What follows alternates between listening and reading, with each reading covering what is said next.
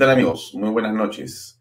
Gracias por acompañarnos como todos los días de lunes a viernes de 7 a 8 de la noche en Bahía Talks por Canal B, el canal del Bicentenario. Mi nombre es Alfonso Valle Herrera y como todos los días estoy a su disposición para conversar, para escuchar sus comentarios y para poder explicar algunos temas de la coyuntura nacional e internacional. Les recuerdo que puede ver los contenidos de Canal B a través de nuestra aplicación que ya está tanto para Google Play como App Store, los que tienen Android o los que usan teléfonos Apple. Usted puede descargar la aplicación sin costo y seguir todos los programas Canal B a través de la aplicación y desde un clic en su teléfono o en su tablet. Eso nos parece muy importante comentárselo. Eh, también salimos nosotros por las redes sociales de Alfonso Baella, de canalb.pe y, por cierto, a través de las redes sociales de Expreso, del diario Expreso, a través de expreso.com y expreso.tv. En realidad salimos eh, por casi eh, una veintena de redes sociales y también estamos por la aplicación y por la página web. Y los domingos, como ya le he comentado, pero valga la eh, repetición, nosotros salimos también por eh, PBO Radio 91.9 FM para que usted escuche todos los contenidos a través de la radio desde las 5 de la tarde. Es la manera como nosotros difundimos los contenidos de Canal B y Vaya Talks, que cada día tienen mayor eh, asistencia y mayor comentario y viralización por parte del público que nos sigue. Así que simplemente para comenzar este programa de hoy, agradecerle de manera especial por su permanente preferencia. Bien, esta noche vamos a conversar sobre un tema que nos parece a nosotros central. Eh, la televisión de señal abierta y los medios radiales, etcétera, por cuestiones diversas no tienen la capacidad ni el interés en tocar algunos de los temas que nos parecen, por lo menos a nosotros, centrales y que lo hacemos en solicitud y respondiendo a un pedido del público que sigue Vaya Talks y Canal B. El día de hoy vamos a conversar con el doctor Carlos Hackanson para hablar de la constitución, de la Asamblea Constituyente, de la Carta Magna, de lo que se puede cambiar en ella y cómo hacerlo. ¿Dónde están los temas que nuestra Carta Magna merece revisar? ¿Dónde deberíamos de hacer un énfasis para que los cambios se produzcan en orden y como corresponde y no eh, de una manera abrupta y menos ilegal? Eso nos parece central y por eso creemos que el papel de em, docencia que se puede hacer desde un medio como Internet eh, cumple una función esencial en programas como los de esta noche. Entonces hemos invitado a Carlos Paco, que voy a presentar en un, minuto, para poder conversar con él sobre estos temas. Ahora, solamente como una introducción, déjeme comentarle que me parece, me parece central. Eh, ¿Qué es eh, una constitución? ¿Qué es la constitución? Eh, hay muchas personas que dicen, bueno, pero en realidad, ¿qué tanto de la constitución si nadie entiende qué cosa es? Mire, la constitución es eh, un acuerdo de convivencia, es un acuerdo de reglas de convivencia, eh, es decir, es una forma de pacto político-social, es una especie de contrato social. Y se llama así porque integra, eh, establece, organiza, constituye un tratado de normas que a la sociedad en un país. La constitución es la norma de mayor jerarquía, la número uno. Primero la constitución y luego las demás del ordenamiento jurídico. Si usted quiere tener un símil, ¿no? Piense usted en el cimiento, en la estructura jurídica, la estructura, lo que está en la parte más importante, en la base, y a partir de ese construye lo demás. Esa es, en realidad, una buena forma de pensar qué es una constitución. Por lo tanto, como usted se imaginará, no se puede cambiar de la noche a la mañana. Un edificio de 20 pisos con tres ascensores no puede convertirse en uno de 100 pisos con 30 ascensores, ni convertirse en una casa de playa. Ni más ni menos. Por eso, una constitución es central, es importante, es la base. ¿No? Ahora, ¿pero qué hay dentro que es tan importante? Porque eso es lo que también la gente se pregunta. Bueno, se habla de, digamos, de organiza el Estado, sus principales instituciones, cómo deben comportarse con los ciudadanos. Hay algunas, digamos, eh, máximas anunciadas ahí que son fundamentales. Hay una que yo rescato que es central, nadie está obligado a hacer lo que mandan impedido de hacer lo que ella no obliga. Eso es muy importante. O sea, estamos sometidos a la ley, pero no más, pero tampoco menos, pero todos estamos sometidos por igual. Es un tema central, central. Somos libres, es decir, la libertad está consagrada. La Constitución nos la garantiza. Nadie puede constreñir la libertad, ni un privado, tampoco el Estado. Y hay una serie de derechos adicionales que son muy importantes y están ahí. Y esos son lo que forma el centro el corazón de una Carta Magna. Pero también define qué es lo que somos, cómo somos. Somos un Estado democrático, somos una república donde existe separación, de poderes. Eso es muy importante entenderlo. No es que un poder tiene prevalencia sobre otro poder, sino que todo se organiza de una manera adecuada, equilibrada entre todos ellos para el beneficio de todos los ciudadanos. De fin económico. Nosotros somos una economía social de mercado y por ello el rol subsidiario del Estado, donde el privado no puede o no quiere entrar, el Estado, por un deber social o estratégico, y puede hacerlo. La Carta Magna se permite. La Constitución consagra la inversión privada del extranjero, igual del, del privado, en la misma condición, o sea, la suya, la mía, la nuestra, ¿no? En fin, eso es la Carta Magna, ¿no? Es un elemento central, es en realidad em, una, digamos, eh, playa de, organizaciones e ideas consagradas de manera estructurada dentro de un mismo documento. Pensado, es un acuerdo enorme pensado por eh, una serie de profesionales y expertos que lograron en el caso de la E93 llevarla a cabo y finalmente someterla a un referéndum que por 52% sobre 48 fue aprobada por el pueblo peruano. Así es, nuestra Carta Magna ha sido aprobada por el pueblo peruano en un referéndum y eso es importante tenerlo presente. Bien, dicho esto, disculpen la extensión, pero era simplemente para poner un marco. Quiero ahora eh, invitar al doctor Carlos Hackanson, que está con nosotros, para poder conversar con él. Ahora, Carlos Hackanson para muchas personas es un hombre muy conocido en el campo del derecho constitucional. Muy conocido. Por eso es que usted no lo conozca, porque él es un erudito, él es una lumbrera y una luz que alumbra a quienes estamos interesados en el derecho constitucional y a todas las personas, sean profesionales, instituciones o diversos que preguntan sobre estos temas, pues Carlos Hackanson con su, digamos, erudición, con su profundidad, nos puede dar, eh, digamos, los lineamientos principales y resolver problemas constitucionales. Él es un abogado, déjeme por eso presentarlo en unos segundos.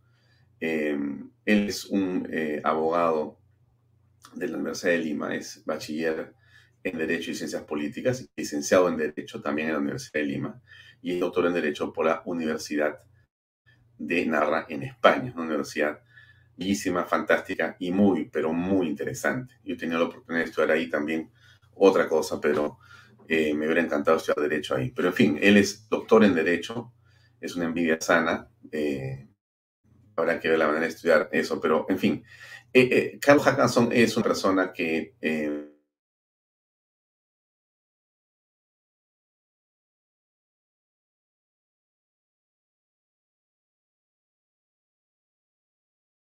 entra a la UDEP, udep.edu.p y busca ahí Carlos Hackanson va a encontrar su currículum.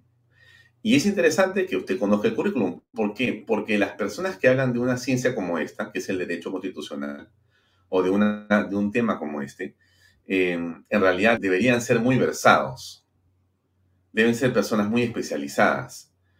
Y yo no estoy en contra de los jóvenes eh, que salen de la universidad y comienzan a hablar de derecho constitucional. Me parece que es estupendo estudiarlo desde muy joven el hecho, pero para algo los años han agregado una serie de visiones y experiencias que permiten no que uno sea mejor que el otro, no, simplemente que ciertas visiones tengan un poco más de recorrido y de peso y las palabras y los análisis que nos presentan tengan justamente ese sabor interesante de haber recorrido por años y por décadas las experiencias constitucionales, no solamente los casos constitucionales, sino las experiencias constitucionales. Por eso es que Carlos Hackanson, eh, bueno, tiene muchos campos de investigación, acto administrativo, arbitraje del Estado, constitucionalismo iberoamericano, derecho de personas, derecho procesal constitucional, historia constitucional, interpretación jurídica e interpretación constitucional, las, formas de gobierno, las políticas de empleo desde la perspectiva jurídico-laboral, etcétera.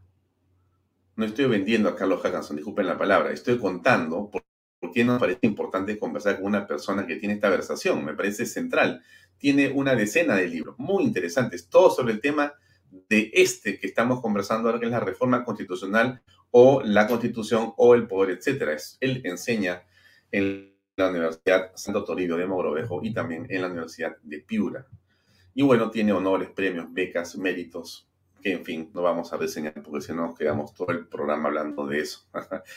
y entonces, bueno, ahora sí, disculpen la extensión también, me parecería importante porque los contextos ayudan a entender de qué vamos a conversar, ¿no? Por eso se llama vamos a contextualizar. En ese contexto, yo quisiera preguntarle a Carlos Hackanson primero, agradecerle por acompañarnos, sé que es un hombre muy ocupado y ha tenido la tendencia de darnos un tiempo de su, de su tiempo valioso para conversar. Carlos Hackanson, ¿cuál es tu perspectiva, tu visión de lo que en general el gobierno del Perú en este momento tiene como intención a través de una asamblea constituyente modificar o cambiar completamente la Carta Magna. ¿Cuál es tu percepción, tu primera impresión de eso, por favor? Primero agradecerte la invitación, Alfonso, y agradecer la generosidad de tus palabras hacia mi persona. Eh, en realidad, si supiera lo que el gobierno quiere hacer, pues podría hacer, dar una respuesta mucho más eh, eh, pormenorizada, ¿no? Realmente el, el, el gobierno propone una nueva constitución sin decirnos qué nos quiere dar a cambio, ¿no? Uno puede presumir, ¿no? Y presumo que lo que se quiere que es menos que una constitución, darnos en la práctica un, estatuto, un régimen, un nuevo régimen eh, controlista, eh, estatista, ¿no? De Estado duro, ¿no? Eh, que pueda tener pues quizá un capítulo de y libertades, pero como, lo, como el que tiene Venezuela actualmente y, mira, mira qué tanto rige eso en, en la práctica y mm, busca de alguna manera un, eh, una, una, una, forma de perpetuarse también en el poder. Por ejemplo, cuando Venezuela promocionó mucho a través de Chávez, por ejemplo, la revocatoria presidencial y los instrumentos de democracia directa, en la práctica es un doble juego. En la práctica los instrumentos de democracia directa es querer gobernar fuera del Parlamento, gobernar desde la calle. ¿no? Entonces, por eso el gobierno en la actualidad busca sacar solo por referéndum, sin iniciar que pase por el Congreso, una nueva constitución porque quiere gobernar desde la, quiere gobernar desde, desde la calle, fue el Parlamento. Eh, no les gusta absolutamente, no, veo que no les gusta en, para nada, ¿no? Tener una Asamblea Nacional, es más, si pueden prescindir de ella o tener algo, digamos, manejable, eh, lo van a tener. Y esto lo digo ya haciendo de gobierno, es lo que estoy, es lo que estoy este, observando, ¿no? No han presentado proyectos este, de ley interesantes en 100 días para saber lo que quieren hacer, ¿no? Porque entiendo que su principal escollo es el Congreso, ¿no? El Congreso para lograr sus fines. Entonces ahora se juega como, como los niños pueden, pueden jugar pues este, a los bomberos, pueden jugar a, la, a, juegos de mesa, ¿no? Aquí el gobierno que está jugando es a la democracia, pero en realidad eh, no. El Parlamento es un escollo es un, es, es, un elemento al cual ellos quieren ya renovar, dinamitar desde dentro y, y si es posible disolverlo. ¿no? Es, lo que, es lo, que puedo, lo que puedo observar porque por sus hechos lo conozco. Ahora, el pretexto, eh, Carlos, es que la constitución ha sido hecha por una dictadura.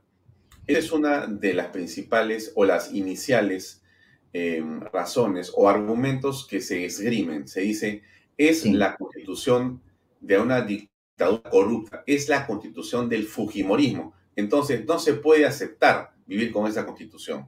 Ese argumento, ¿cómo lo aprecias tú? Bueno, ese es un argumento que ya no es válido en la medida en que efectivamente fue una constitución que nació sin legitimidad de origen. Eso vamos a negar, fue un golpe de Estado, ¿no? Pero luego, como bien has comentado tú, eh, ha sido aprobada por referéndum. Luego es una constitución que tiene, como ninguna otra, cinco gobiernos constitucionales electos. Estamos hablando del quinto, ¿no? Eh, luego tiene un desarrollo jurisprudencial sin precedentes en la historia de la República, como ninguna otra, ni la Constitución del 79 lo ha tenido. Es decir, no hay artículo de la Constitución que no haya sido interpretado de manera directa o indirecta por el Tribunal Constitucional, ¿no? Luego, eh, tampoco se puede alegar, que tampoco el gobierno puede alegar la inconstitucionalidad de una norma, en este caso la norma fundamental, que precisamente es la misma norma que lo ha beneficiado, ¿no? Porque están en el poder, están, en el Ejecutivo y están en el... ¿no? Entonces es una regla de, hecho constitucional que nadie puede alegar la inconstitucionalidad de una norma que lo ha beneficiado. Obviamente ellos son ahora gobierno, ¿no?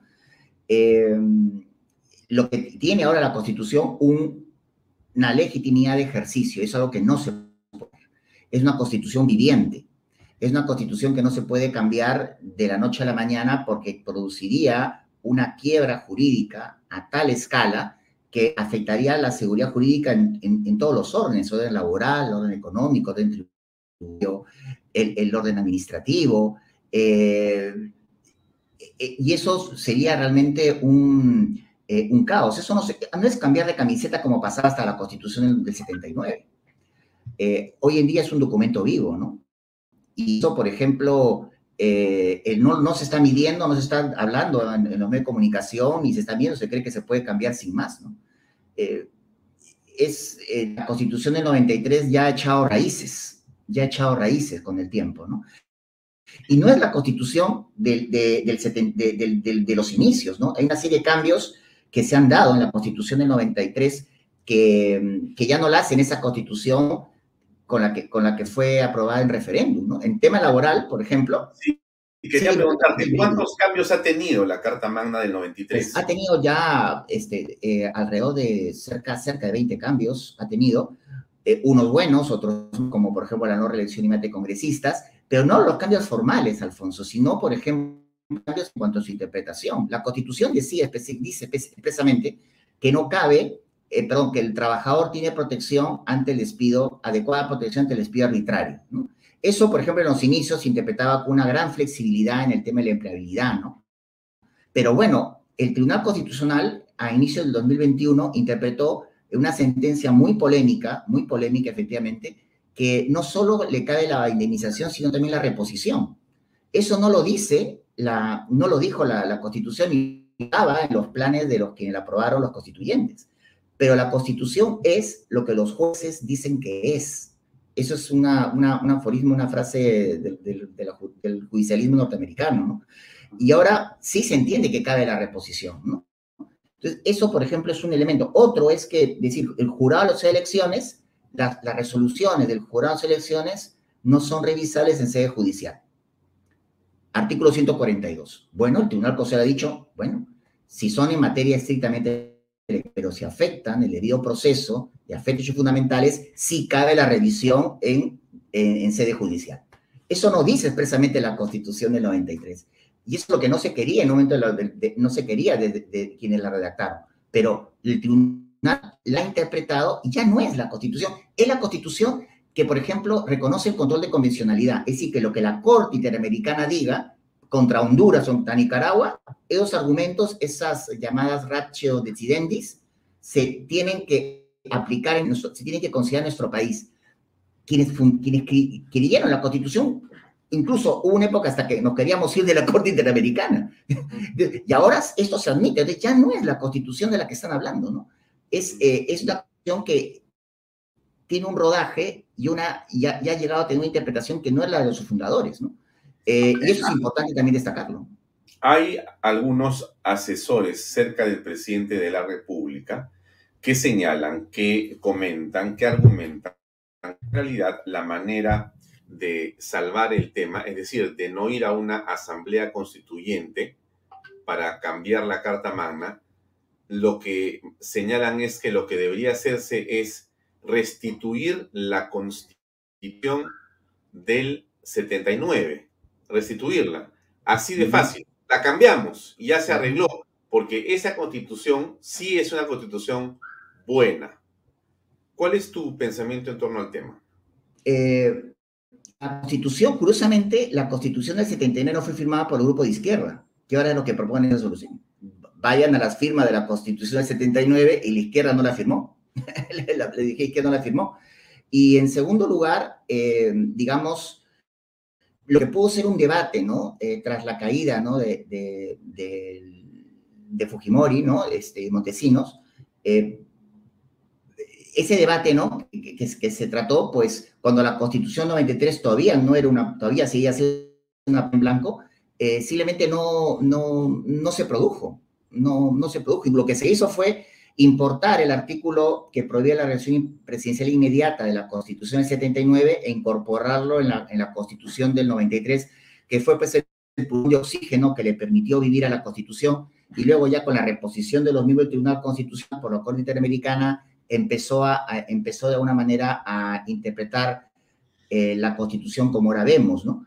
Ese argumento hoy en día, las raíces que ha dado eh, la, la, jurisprudencia del Tribunal Constitucional a raíz de esta constitución actual, eh, la hacen, por ejemplo, eh, digamos, inamovible, ¿no? O sea, uno no me, no puede decir si la cambian a la fuerza, pero esto va a tener una repercusión tremenda. Hoy en día ese argumento no es, este, no, no, no es viable, a pesar que la Constitución 23 es prácticamente una reforma a la Constitución 79, ¿no? Lo que está detrás de eso es que la Constitución actual uno de los cambios claros que tiene es con relación a la, el principio de subsidiariedad en materia económica, ¿no? Que el Estado pueda ser un empresario más, ¿no? Pero mira, me voy a los resultados, ¿no? Este, una constitución con, que permitía al Estado empresario, mira cómo nos iba económicamente, ¿no? Mira cómo nos iba un Estado que, que mantenía de manera artificial sus empresas, ¿no? Eh, donde, Pero en realidad, eh, eh, la, la Carta Magna del 79 lo que hacía era permitir que el Estado fuera lo que tú señalas, ¿no? Un actor en la economía a través de empresas estatales que lamentablemente sumaban a miles de burócratas sin eficiencia, sin planes concretos y eran realmente eh, eh, una salida de dinero porque se perdía dinero en todas, se perdían ingentes cantidades de recursos en todas. No había una sola empresa que no estuviera quebrada, pero se mantenía, ¿no? Tanto en la pesca, en el transporte, en la hotelería, eran mediocres y perdían mucho dinero. Entonces, la salida de, ello eh, permitió justamente sanear las cuentas del Estado, pero mucha gente dice que más bien se remató, se remató a precios eh, de ganga las empresas públicas, las empresas que estaban siendo deficitarias y que se perdió. Pero si tú llevaras esas empresas, por ejemplo, alucinando, ¿no? no sé, pusieras accionariado, lo llevas a la bolsa de Nueva York, ¿cuánto valdría, no? valdría mucho menos lo que valdría mucho menos de lo que le han vendido, ¿no? O sea, ¿qué se creen? O sea, esas empresas no valían nada para que la gente las compre, ¿no? O sea, si las pones a ver, basta que la llevas a la bolsa de Nueva York, no valdría absolutamente nada con compras.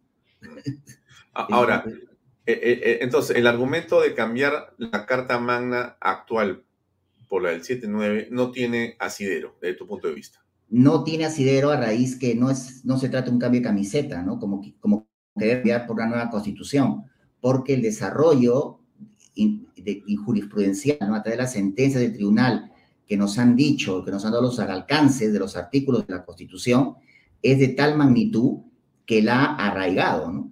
Que la, que la ha arraigado. Lo que ocurre es que la Constitución en cierta medida la cenicienta, ¿no? Tiene, no, no se le reconoce absolutamente nada, ¿no? Puede tener ya casi 30 años, en ese le ocurre hacer un congreso por la Constitución, A nadie se le ocurre hacer un libro colectivo eh, por la Constitución. O sea, es prácticamente eh, esa que no le celebras el cumpleaños. es, es, una, es, una, situación que, que, vive, ¿no? Pero eh, no se puede negar que esta Constitución ha, ha, dado lugar, pues, a, a, cosas muy objetivas. Repito, cinco gobiernos electos, ¿no? ha dado lugar a no solamente también gobiernos regionales, electorales, ha sido pues la constitución que ha auspiciado una regionalización que tiene muchos defectos, ¿sí? Pero no es culpa de la constitución. ahí entramos al tema de lo que habría que, cambiar, ¿no? Ahora, vamos a ver.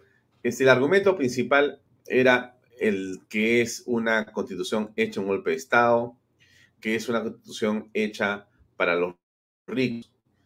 Eh, pero Ese argumento tampoco es válido, porque es la constitución que ha restituido a la clase media. Uno cree que quieren, cambiar el, régimen económico eh, y, eso jurisprudencialmente, aunque quites el régimen económico que no lo tiene Chile en la Constitución del 80 y tampoco Estados Unidos, tampoco, tampoco es así. Fíjate, ¿por qué? Porque la libertad, eh, de, la libertad individual se concreta en la economía con la libre iniciativa privada, jurisprudencialmente. La libertad de asociación que reconoce la Constitución se concreta en la economía con la libertad de empresa. Y la libertad de reunión que se reconoce en la Constitución se economía con la idea de mercado, que es la de los y los Entonces, tú puedes no tener un régimen económico, pero de los propios derechos fundamentales que reconoce la Constitución, los jueces pueden reconocer un conjunto ¿no? de, de, de, derechos o consecuencias de esos derechos que los puedes tranquilamente enfocar desde la economía, ¿no? En el Perú hay que tener régimen económico porque, claro, este, todo tienes que tenerlo, somos el, país del papelito manda, somos el país del positivismo, el estatismo, y hay que tenerlo muy claro, ¿no? Si no empiezan las dudas, ¿no? Pero mm, lo que se hizo, Estado, dedícate, o sea, vamos a ver, los privados van a aportar la riqueza, tu público distribúyela. El Ejecutivo es, el punto de vista minimalista, el gran administrador de tus impuestos ¿Para qué? Colegios, infraestructura, igualdad material, busca, busca que, tus servicios sean compatibles incluso con, con, los, con los servicios que, brindan en los privados en sus escuelas, en sus clínicas, ¿no? Pero eso no es hecho el Estado. El, problema es que el Estado no ha hecho su tarea. Mm. O sea, porque plata Ay, antes el Perú, los 70, 80, lo hemos vivido, Alfonso. El Estado no, no, tenía absolutamente nada, la plata no valía absolutamente nada, no valía nada. Ahora el Estado tiene dinero, pero no hace. Claro. Carlos, mira, lo que tú dices eh, es muy importante porque es necesario recordar. Em, Diego Macera, gerente general del Instituto Peruano de Economía, con respecto al tema de la Constitución, señala una cifra que me parece muy importante y decirla ahora porque tiene que ver con lo que tú has mencionado. Mira, eh, entre el año 1975 y 1992, el crecimiento de la economía nacional con esas cartas magnas fue de 0%. El PBI fue 0% y el Perú era el último país de América Latina. A partir de la Constitución 93 hasta el 2018, en este rango de comparación, el crecimiento promedio del Producto Bruto Interno del Perú fue 5.5%. La pobreza se redujo de casi 60% a un poco menos de 20%. La eh, eh, eh, clase media creció a más de un 40, 50 y tantos por ciento. La economía se expandió, el país creció, el trabajo se multiplicó. La, la, inversión privada en el Perú y la economía peruana no es algo que depende de los extranjeros. Ese tema es central. Depende de los peruanos. La economía se mueve básicamente por la economía peruana, de los peruanos mismos, que son pequeños inversionistas. Con esto, ¿qué quiero decir? No? Que el, argumento según el cual la Constitución del 93 eh, hay que cambiarla para que haya un crecimiento económico es una absoluta mentira, es una falacia. Eso no está probado, no hay evidencia, más bien hay contraevidencia, hay contraevidencia. Entonces, entonces te, pregunto esto porque a pesar de todo lo que podemos decir de bueno, a pesar de las reformas que han seguramente enmendado ciertas cosas o malogrado otras, como lo que hizo Vizcarra con su, eh, desde mi punto de vista, desastrosa, vergonzosa y criminal reforma política. Pero a pesar de todo ello, eh, hay cosas que se pueden cambiar, hay cosas que se pueden modificar y mejorar. Todo es mejorable y una carta magna también. Por eso, antes de entrar específicamente, yo te preguntaría, tú tienes conocimiento de la historia de las cartas magnas, de la historia de las constituciones. Bueno, ninguna es pétrea, ninguna es pétrea, ni siquiera la de Estados Unidos. Mira, el otro día estaba, el otro día estaba este, el presidente en Nueva York, ¿no es cierto? Se va a Nueva York, primera vez en su vida que va a Nueva York, porque el presidente solamente había viajado antes solamente a Bolivia. Y entonces fue a México en su periplo, pasó por Washington y terminó en Nueva York. Por supuesto que él miró los edificios como todos miramos en Nueva York, así ha sido 100 veces, siempre te quedas volviendo a mirar, pues bueno, qué increíble cómo estos señores han hecho estas cosas tan grandes, ¿no? Entonces, acerca al costado en la oreja y le dice, presidente, y todo esto que usted ve ha sido hecho con una sola carta magna. Muy bien, pero eso dice una cosa, pero puede esconder otra, ¿no es cierto? Alguien puede decir, no toques la carta magna porque eso es fatal. No, no, no, perdóname, se puede modificar, se pueden hacer enmiendas. Entonces, hablemos un segundo sobre la carta magna de Estados Unidos, porque tiene varios, varios años, quizá 200 años, y no ha sido modificada, ha sido enmendada. A ver, ¿qué significa esto, Carlos, por favor? Significa que la constitución eh, norteamericana ha sido fruto pues, de un pacto, un pacto federal, ¿no? y de una manera resultado ¿no? de esa unión más perfecta que desde el preámbulo de la Constitución americana se puede leer. ¿no?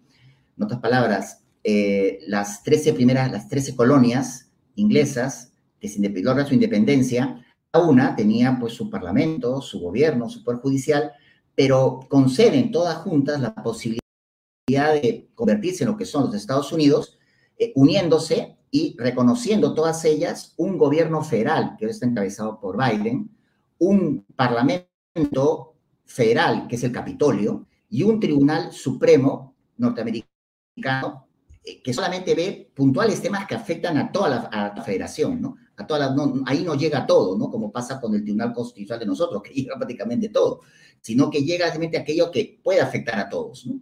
Entonces, estas instituciones, que es el federalismo, eh, unidas por un pacto, eh, a los pocos años dieron lugar a un intento de secesión por un tema claramente cultural, con el tema, por ejemplo, de la esclavitud, ¿no? Muy clara para el sur, ya menos, mm, mm, a diferencia del norte que era más este, progresista, por decirlo así.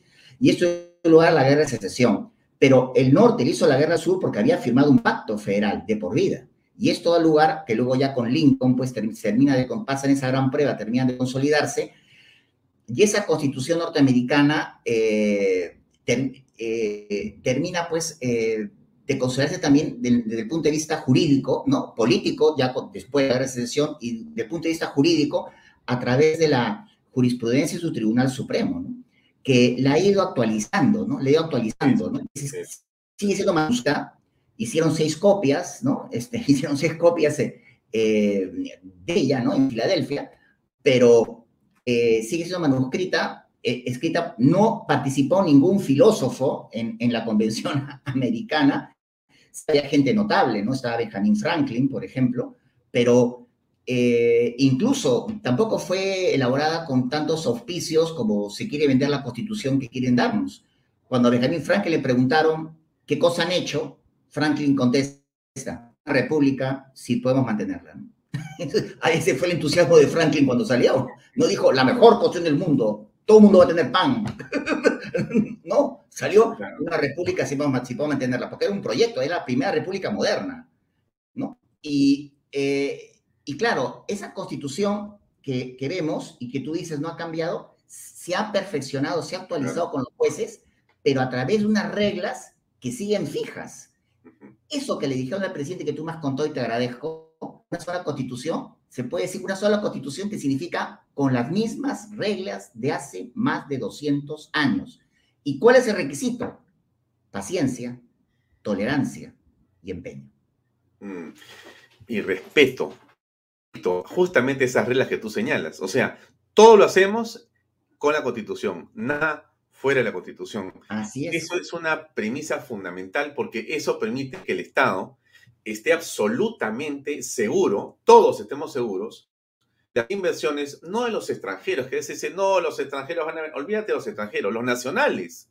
La gente dice, ¿cómo voy a comprar, a gastar, cómo voy a invertir en mi negocio si esto puede cambiar por obra y gracia de un presidente que entra a decir que va a refundar la República? Cosa gravísima. Mira, me has hecho acordar, yo tuve un viaje a Washington en una oportunidad eh, y estuve en el Congreso de los Estados Unidos y tú sabes que hay una parte en la que te enseñan la, Constitución, ¿no? La, primera que está ahí, pero está cubierta con una especie de, eh, eh, cobertor de, cristal antibalas, digamos, ¿no? Claro. Y tú sabes que todos los días eh, pasan una página, ¿no? Y la cierran. Pasan una página y, y vuelven a regresar otra vez para que se pueda envejecer de manera uniforme, ¿no? entre otras cosas más, ¿no? Es este, fantástico eh, el poder que tienen las instituciones y el poder que tienen la Cámara y los jueces, a los cuales te has referido tú. Es central el tema ahí, ¿no es cierto? El respeto. Eh, no, eh, no, hay nadie que pueda superar a un juez, porque cualquier decisión del juez es realmente fundamental. Y los jueces tienen valor en todo término por la calidad de sus argumentaciones y sus resoluciones y sus sentencias. Em, y, entonces no hay nada que hacer, ¿no? puede ser que un juez tenga décadas, pero justamente eh, eh, es hombre pues que va a administrar justicia porque tiene en su cabeza pues este, los criterios absolutamente dados y tú te sometes a eso sin discusión, ¿no? Y eso le da una fortaleza al derecho, a la libertad, a la democracia y a todo. Es, ese tipo de actitudes y de respeto, ¿no? Impresionante es el rule of law, es el, el imperio del derecho, es el, imperio del derecho, que es reconocido con los jueces con cada sentencia. Y eso que tú me comentas, tan bonito, ¿no? De la Constitución, cuando uno la ve, crea un efecto, ¿no? Esta Constitución de un americano es la de mis padres, la de mi abuelo, la de mi bisabuelo, la de mi tatarabuelo, ¿no?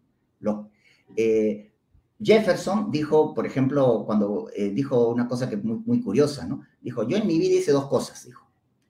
Fundé un país y fundó una universidad. Son dos cosas, que es la Universidad de Virginia.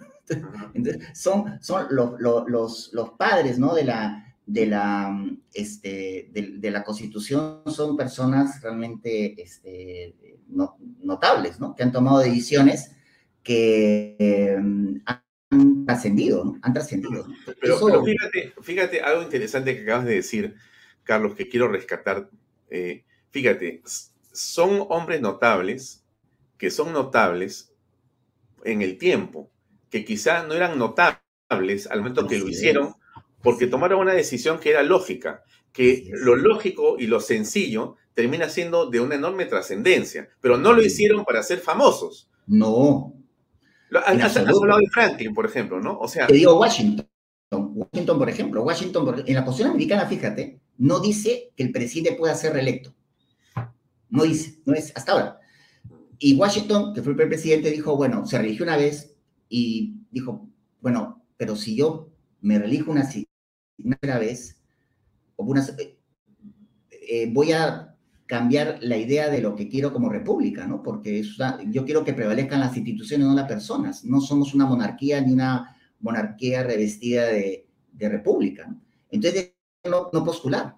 Y eso creó una convención americana en que los presidentes solo se reelegían una sola vez. Y eso se mantuvo todo el siglo XVIII, todo el XIX, va más años, hasta la mitad del siglo XX, en que Roosevelt tiene, llega a elegirse, de la Guerra Mundial, llega a elegirse cuatro periodos, cuatro periodos que no culmina, el cuarto no lo culmina porque se muere, pero luego sintieron los americanos que esa vieja convención había sido afectada, ¿no? Y se crea la enmienda 22.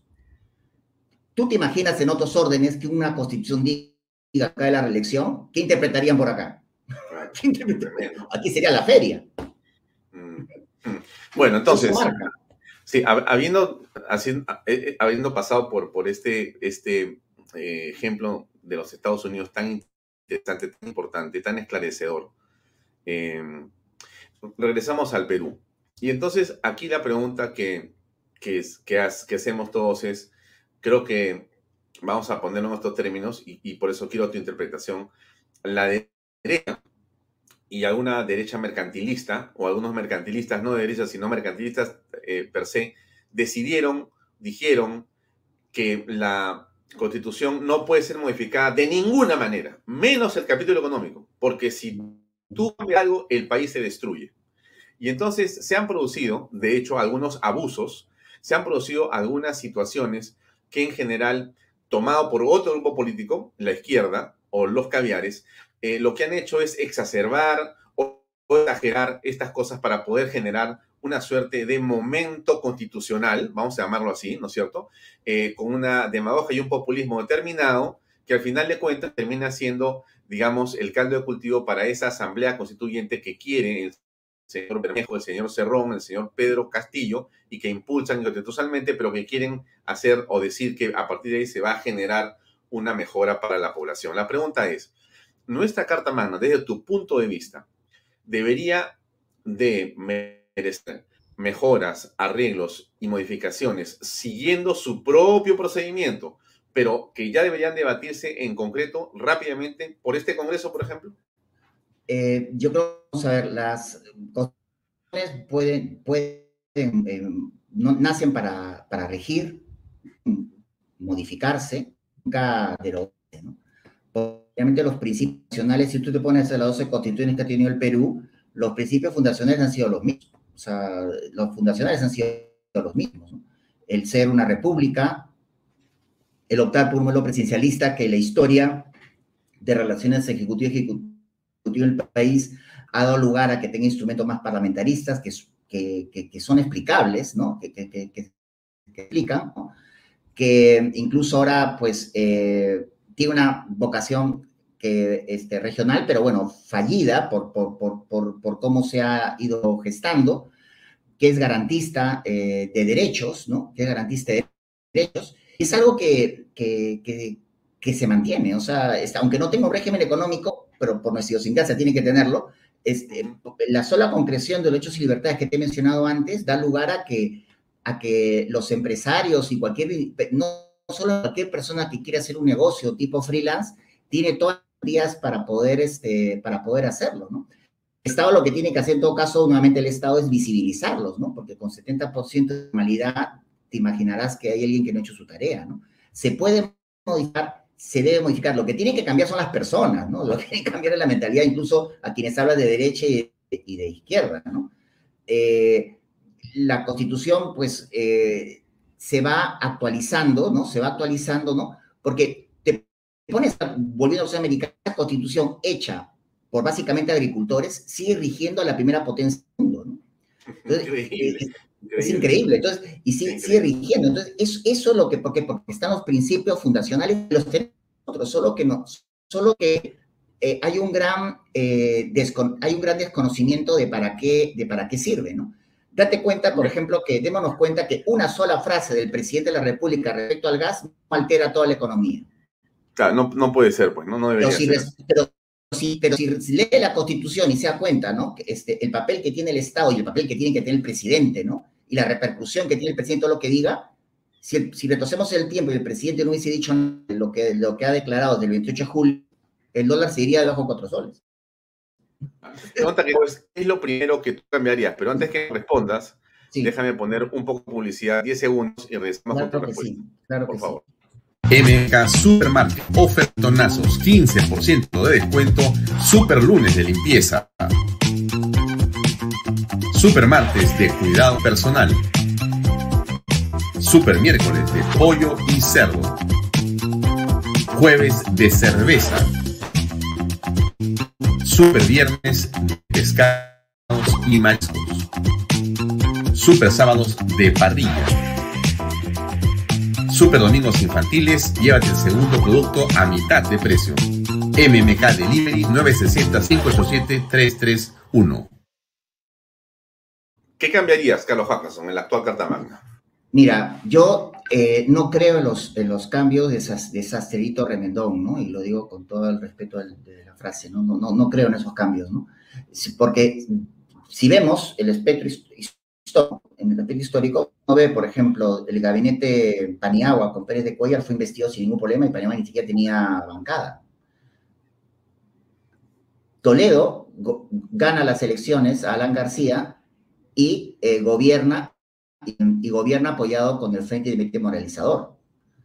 eh, termina las elecciones y García que pierde gana contra Humala. Y García gobierna junto con, por ejemplo, Fuerza Popular. Eh, tercera, eh, luego, sí, de predictibilidad, ¿no? Luego está Humala contra Keiko Fujimori y gana Humala. Y Humala gobierna con lo que quedó de, Puerto, de, Perú posible. Y cuando parecía que quedó en segunda vuelta PPK y Keiko, que podrían coincidir en todo, es cuando no gana Keiko, gana PPK, y ahí es cuando PPK, digamos, no, y, ni Fuerza Popular llegan a un acuerdo de gobernabilidad, ¿no? Que es algo que fue este, inaudito, porque cuando parecía todo más fácil, esto no se, esto no, no, no, no se da, ¿no? Y es ahí cuando empieza la canibalización, por ejemplo, de las instituciones, la cuestión de confianza, la disolución parlamentaria, eh, sacar a la calle la vacancia. Hoy hablamos más de vacancia y solución que interpelación y censura. Eh, que no sabemos para qué existe la cosa de confianza, decir que para, la cosa de confianza, esto de investigar al primer ministro de dónde sale, cuando hemos vivido con esto 20 años prácticamente y sin ningún problema, ¿no? O sea, entonces, yo eh, lo que creo es que en primer lugar hay que volver, unos cambios, hay que volver a la Pandora, cerrarla, ¿no? Eh, la investidura y la vacancia, ¿no? Perdón, la disolución y la vacancia, ¿no? La disolución, quizá un, un refuerzo sería pasar de dos gabinetes a tres, como era la constitución del 79, ¿no? Y especialmente lo digo para aquellos que quieren, quieren regresar al 79. Y eh, la vacancia, yo, la, yo, por incapacidad moral permanente, yo le impediría el último año de mandato presidencial, dada la experiencia que acabamos de tener, ¿no? Es decir, eh, lo que creo que podría ocurrir es que ah, todos, todos somos generales, ¿no? Es que el presidente de la República, en una situación similar, el último año de mandato, más bien debería eh, obligársele a tener un primer ministro de garantías de cara a las elecciones, ¿no? Y que eh, no le refrende cualquier cosa y que, y que, inaugurando, clausurando, un poco parametrado con un gabinete que, que, dé garantías al Parlamento y por tanto a la democracia, ¿no? Eh, volvería, por ejemplo, a la reelección inmediata de congresistas, porque en un país en que la clase política, no hay clase, no, no hay partido político, pero clase política, pasado, ¿no? De tener clase política a personas con experiencia política. Yo celebro mucho la, aparición de jóvenes congresistas muy prometedores de todas las bancadas que, que aparecen, pero luego van a tener cinco años y no vas a pensar que después de 10 años van a volver, porque es muy difícil reinventarse, ya harán, harán sus vidas. Entonces, eh, esto, por ejemplo, ha hecho mucho, mucho daño, ¿no? Por la falta de expertise, ¿no? De hecho, te lo demuestra el que ex parlamentarios ahora son asesores, con lo cual es una modalidad pues que es inédita en el país, ¿no? O sea, yo no me imagino, por ejemplo, pues este, a Margaret Thatcher siendo asesora de un parlamentario inglés, o sea, no, yo no me imagino ni a Churchill, yo no me imagino, no me lo imagino, pero esto es en el Perú por la falta de expertise, ¿no? Eh, hay para darse cuenta la falta de expertise, de esa sensibilidad que tienen de estar de vuelta, ¿no? Incluso de partidos incluso históricos, que tienen, pues, este, han tenido muchas campañas y han tenido formación partidaria, ¿no? Eh, es, es, lo que creo que volvería a ello, ¿no? Eh, luego, eh, sí creo, por ejemplo, cuando hablamos de Senado, no, yo no creo una vuelta al Senado formal, ¿no? Solamente elegido por, que sea compuesto por Isito Lotolado, ¿no? quizá los primeros años, pero que el Perú, ese país de 1.200.000 kilómetros cuadrados, en donde cabe, por ejemplo, Portugal, España y Francia, eh, sea un solo distrito electoral. Es decir, hay que hacer campaña de estilo, por ejemplo, no sé, Enrique Iglesias en todo el país para tener un escaño electoral, ¿no? En el Senado, eso porque no, no, no tiene sentido, ¿no? Yo creo, por ejemplo, y eso tiene que ver mucho con las formas de gobierno, así como hemos hablado de Estados Unidos, en que fueron 13 colonias las que de alguna manera crean instituciones en común, ¿no? Que es el federalismo. Yo creo, por ejemplo, que la regionalización es la piedra de toque, la gran reforma, ¿no? Esa debió haber sido hace unos años, ¿no? La piedra de toque, porque es un desastre, ¿no? En otras oportunidades he dicho que casi 20 años eh, la regionalización no ha producido ni siquiera una Guayaquil. Eh, no tenemos, por ejemplo, Lima más bien ha involucionado con la regionalización, ¿no? Y una debida, una adecuada regionalización en que quede claro, ¿no? Cómo se reparte eh, el pastel, mejor dicho, ¿no? Las atribuciones, ¿no? ¿Cuáles atribuciones son las que quedan a las regiones? ¿Cuáles atribuciones quedan al gobierno central? ¿Y cuáles atribuciones van a compartir, ¿no? Y establecer una cláusula, ¿no? Como la tiene España con sus comunidades autónomas, ¿no? De intervención cuando se produce una grave infracción, ¿no? A la regionalización y a la constitución, que el Estado puede intervenir para orden. Nada del bien común de todos, eso lo tiene España, eso también debería, eh, que no sea utilizado pues con, de manera muy excepcional, que se utilice de manera muy excepcional, por cierto, eso es necesario, ¿no? Yo te digo que, que las... Y cuando hablamos de regionalización, hablamos que se termina de, no solamente se trata de, de, competencias, sino que eh, exista una, un partidos políticos, ¿no? Por ejemplo, en Lima satanizan mucho los partidos regionales, ¿no? Pero partidos políticos con arraigo, ¿no? Con arraigo, que, eh, que tienen ese nexo de representatividad y que puedan llevar a sus representantes también a ocupar un lugar en el Senado, ¿no? Y en el Senado, ¿no? Este, que tiene una sesión regional, se producían cosas muy interesantes con el tiempo, no es inmediato, con el tiempo, ¿no? en que los representantes del norte, del Senado, se dan cuenta que mejor están juntos que separados, ¿no? Y los del sur pensarían lo mismo, y los del centro también. Los problemas que tenemos con el, con el sur, por ejemplo, ¿no? Ahora, podrían haberse eh, atenuado, ¿no? Llevando su voz al Senado, ¿no? Tú cuando escuchas hablar a un parlamentario eh, en un programa de televisión, lo escuchas hablar temas domésticos, y a lo mejor el comentario de, de Loreto, y escuchas hablar temas domésticos, de temas domésticos. Es un efecto que tiene Lima realmente, ¿no? Cuando hay campaña municipal, parece que todo el Perú vota por el alcalde de Lima. Tú no te enteras los candidatos de alcalde de otras, de otras regiones. Es un efecto, parece que todo el Perú va a votar por el alcalde de Lima. eso te lo digo yo.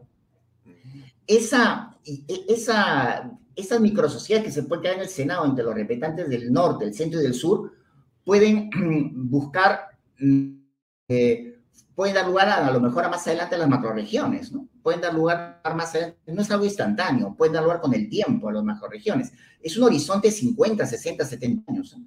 pero que ya han pasado 200 y no hemos empezado, ¿no?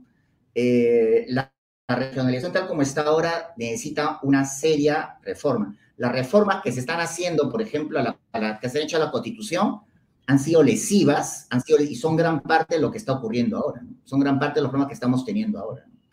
Eh, y, y, han suscitado los problemas que, ¿cuándo tengo problemas en la cuestión de confianza? Si ya, ¿Cuándo ha dado problemas antes? Viendo en el aspecto histórico, ¿cuándo ha dado confianza? ¿Cuándo ha dado problemas? En, en, en, en punto. Me gustaría preguntarte un tema que recurrentemente me lo han tocado varias personas, eh, y es lo siguiente, es muy, muy sencillo, pero que a ver, quiero, quiero saber tu interpretación o tu respuesta. La palabra corrupción no está en la Carta Magna. Entonces, eh, la palabra corrupción no está en la Carta Magna. Eh, la palabra empleo sí está en la Carta Magna, la palabra economía está en la Carta Magna, la palabra salud, educación, infraestructura, etc. O sea, pero hay, hay un problema enorme, ¿no? Que es la corrupción.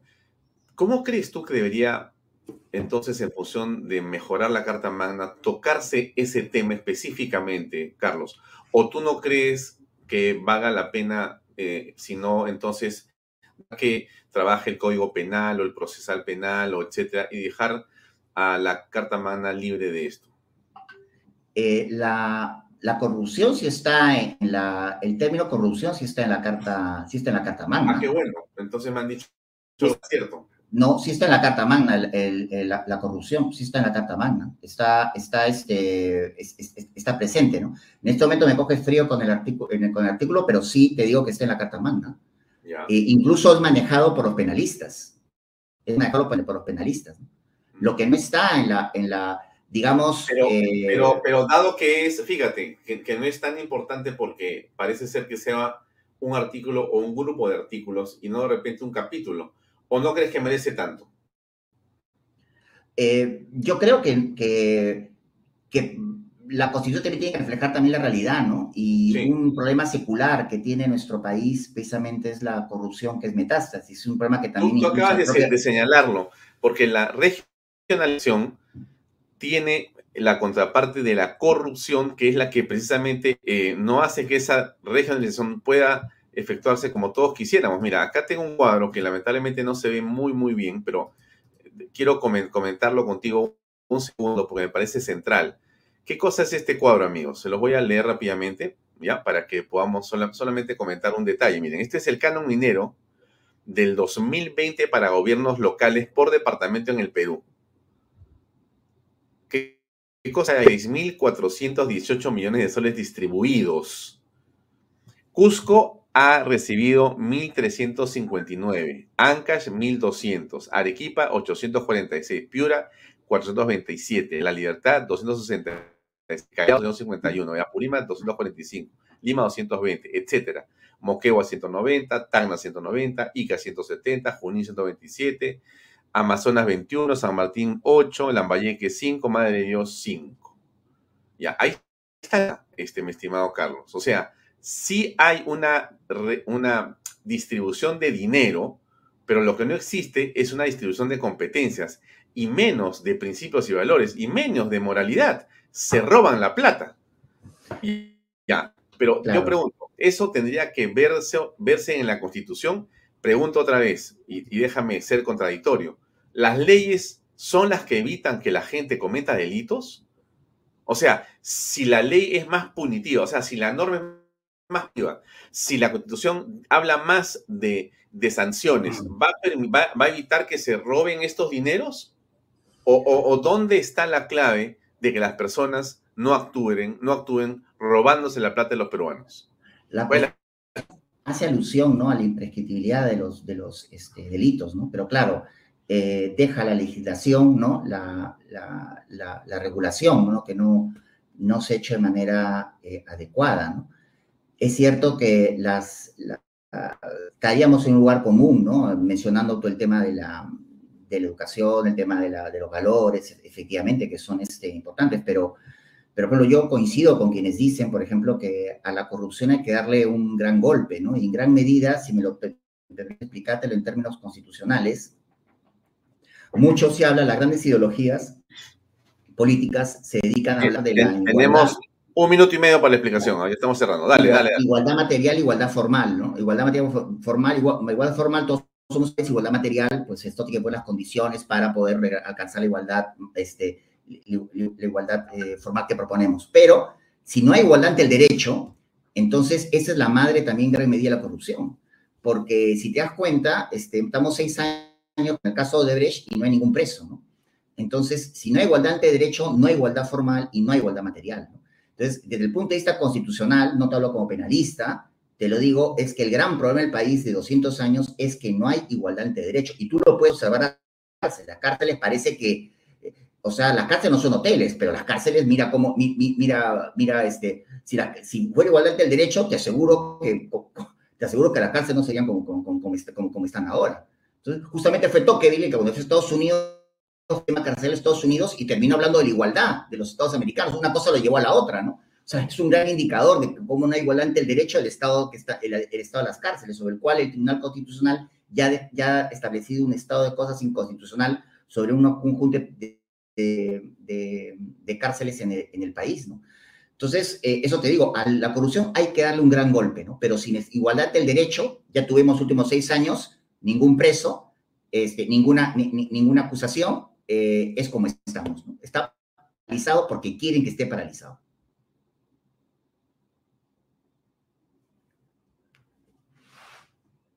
Sorry, digo, se, acabó la hora, se pasó volando el tiempo, lamentablemente. La gente nos pide que sigamos conversando, así que te quiero para poder invitarte en otra oportunidad, porque nos hemos quedado con 20 temas en el tintero, como era obvio. El tema constitucional siempre da para más. Muchísimas gracias por tu tiempo, Carlos, muy amable.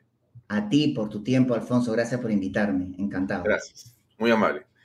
Bien, amigos, era el doctor Carlos Hackanson que nos acompañó esta noche. Ha sido interesantísimo este diálogo, esta conversación, muy estimulante para todos los temas. Algo de publicidad y nos... MMK Supermarket, ofertonazos, 15% de descuento, Super Luz Limpieza. Supermartes de cuidado personal. Super miércoles de pollo y cerdo. Jueves de cerveza. Super viernes pescados y mariscos. Super sábados de parrilla. Super domingos infantiles, llévate el segundo producto a mitad de precio. MMK Delivery 960 587 33 1. Bien amigos, eso es todo por hoy. Nos vemos mañana a las 7 en punto. Gracias y muy buenas noches.